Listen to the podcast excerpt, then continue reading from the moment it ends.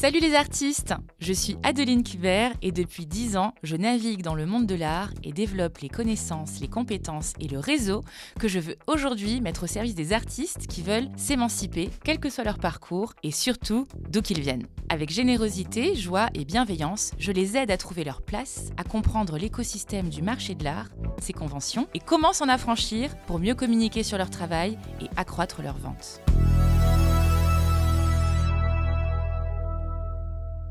Je voulais absolument commencer cet épisode par des vœux et vous souhaiter une merveilleuse année euh, pour 2024. Euh, J'espère qu'elle sera à la hauteur de toutes vos ambitions parce que j'imagine que si vous écoutez ce podcast, c'est que euh, vous en avez des hautes. donc voilà, très bonne année à vous et à votre entourage. Je suis très heureuse de commencer ce podcast aujourd'hui pour lancer aussi mon année dans la mesure où euh, je prends un nouveau cap cette année en tant euh, qu'entrepreneur du monde de l'art. Pour celles et ceux qui ne me connaissent pas, euh, depuis plus de dix ans, je suis dans le monde de l'art. J'ai démarré en travaillant en agence de communication spécialisée dans l'art contemporain.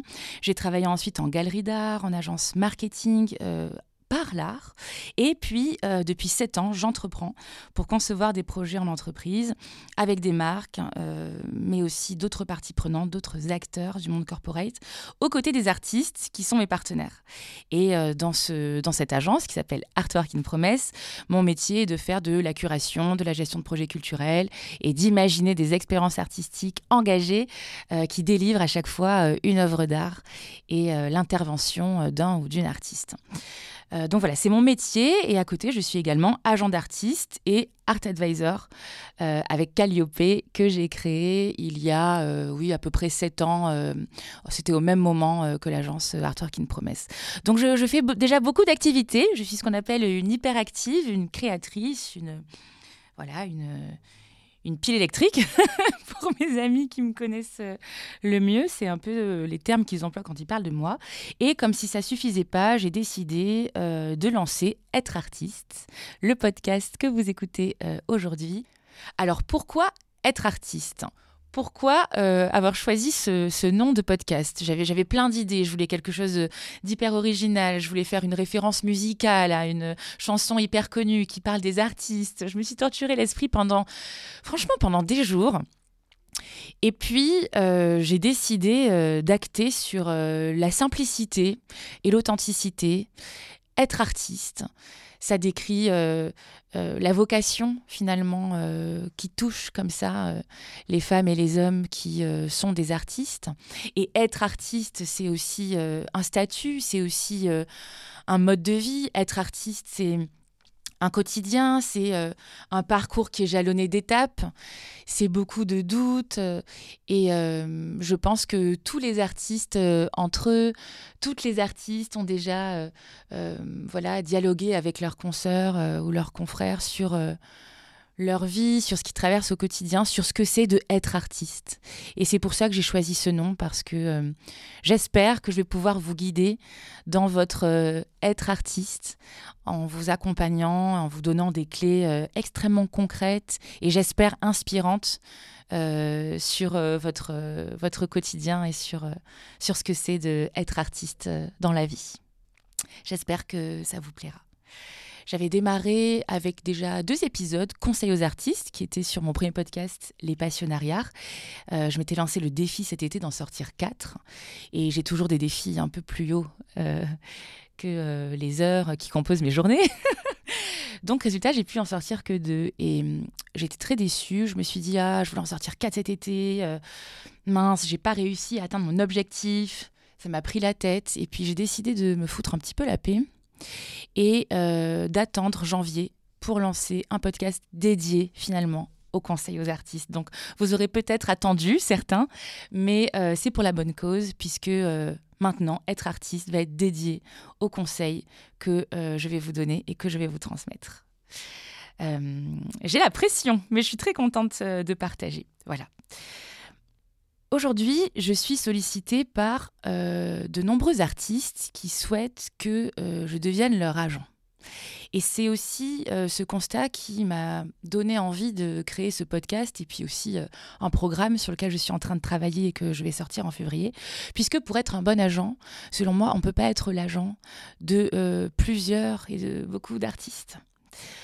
Être agent, c'est se dédier à un univers artistique, le comprendre, le défendre, le représenter, pour euh, finalement trouver euh, des collectionneurs, trouver le public euh, adéquat, trouver aussi des contrats marques, entreprises, ou alors trouver des prix, des résidences. en fait, être agent, c'est être au service de la carrière d'un artiste. Et un artiste ou une artiste, eh bien, elle est singulière, ou il est unique. Il a la personnalité euh, qui lui est propre, les ambitions, les insécurités. Et du coup, on ne peut pas vraiment dupliquer le travail de recherche, de prospection qu'on fait pour un ou pour une artiste, pour plusieurs. En tout cas, moi, c'est pas comme ça que j'aime bien l'exercer. Et c'est pas comme ça, je crois, qu'on devient un agent euh, efficace. Donc, euh, j'ai décidé voilà, d'imaginer plutôt du contenu qui est le mien, que je maîtrise, puisque euh, les connaissances techniques du marketing, de la communication et du business, c'est des connaissances euh, et des compétences que je travaille depuis plus de dix ans et notamment au service des artistes. Et je me suis dit, en fait, il est peut-être temps de les transmettre, il est peut-être temps de les partager. Au lieu d'œuvrer dans l'ombre pour elles et pour eux, autant oser me mettre en lumière et euh, leur offrir, en fait, voilà, leur, transmettre, en tout cas. Euh, donc je voulais revenir quand même sur quelque chose euh, d'important, c'est de lever un petit peu le voile sur qu'est-ce que c'est exactement être agent, qu'est-ce qu'on fait quand on est agent? Et du coup, vous, artiste, qu'est-ce que vous allez devoir faire pour être votre propre agent et être votre meilleur agent Alors j'ai noté, j'ai commencé par, euh, euh, et j'ai mis des chiffres. Alors euh, toutes celles qui me connaissent savent que je ne suis pas vraiment une femme de chiffres, mais là j'ai fait l'exercice et je me suis dit pour vraiment décrire le métier d'agent d'artiste, pour vraiment transmettre voilà toutes les tâches, les, tous les axes qui composent le métier d'un agent d'artiste et que les artistes vont devoir s'emparer, selon moi, je, vais, je vais découper en pourcentage. Donc ça donne... Euh, j'espère que mes calculs sont bons, sinon j'aurais vraiment l'air bête. J'ai noté 30% de relationnel pour tisser et pour entretenir un réseau. J'ai noté 20% pour coordonner des projets artistiques qui sont rémunérés. Donc ça peut être des contrats de marque, des contrats de collaboration, de co-création, des expositions avec des droits d'expo euh, rémunérés, enfin tout ce qui apporte de l'argent à l'artiste et du coup à l'agent. 20%. 15% coordonner des opérations d'image et de notoriété. Donc là, ça va concerner tout le travail de euh, repositionnement d'une image. Par exemple, quelqu'un qui n'était pas artiste euh, professionnel, euh, lui donner une image d'un artiste plus aguerri, ou alors quelqu'un qui faisait un autre métier et qui veut se positionner sur le métier d'artiste pour avoir une image d'artiste, ou alors tout simplement accroître la notoriété euh, d'un ou d'une artiste. Ben, tout ça, j'ai noté que ça représentait 15% du métier. Enfin, du temps en tout cas qu'on passe à faire ce métier. Ensuite, j'ai noté 20% de prospection commerciale et de relations clients, parce que pour trouver des projets et coordonner des projets rémunérés, il faut bien aller chercher euh, des clients ou entretenir un réseau de clients. 20%. Euh, et ensuite, j'ai noté 5% de créa, conception, campagne, réalisation de dossiers. Donc tout ça, c'est vraiment euh, les mains dans le cambouis euh, du métier d'agent. Hein. Il faut rédiger, il faut euh, mettre en couleur, réaliser des, des, supports, des documents qui vont aider à la représentation de l'artiste. Et j'ai mis 5% de veille projet, résidence, prix, opportunités ou autres appels à, projet. Quoi. En gros, euh, quelles sont les différentes opportunités qui existent en ce moment euh, dans le secteur de l'art euh, et de la culture que je pourrais mettre en faveur de mon artiste?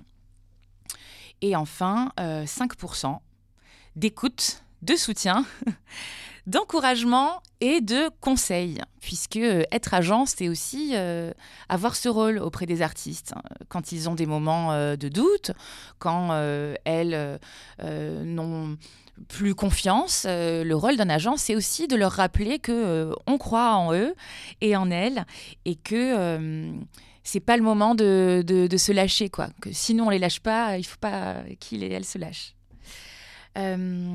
Donc voilà, je voulais vraiment insister sur le fait que être artiste, euh, vous le savez, hein, vous savez ma conviction, c'est être une vocation, c'est avoir une vocation. Être artiste, c'est avoir une vocation. Euh, c'est pas forcément avoir un métier, euh, mais évidemment, être artiste euh, avec cette vocation, ça peut aussi être un métier qui permet de vivre et qui permet d'atteindre euh, voilà une liberté, une liberté financière et une liberté de vie.